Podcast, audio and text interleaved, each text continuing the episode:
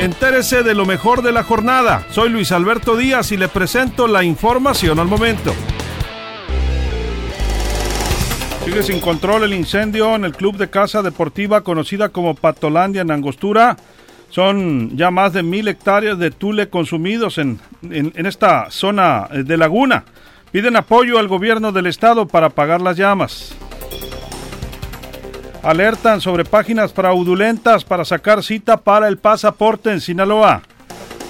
Podría haber desabasto de gasolina en Mazatlán por cierre de petróleos mexicanos por el bloqueo de los pescadores. Baja presión en el Pacífico alcanza Sinaloa, podría dejar algunas lluvias menores.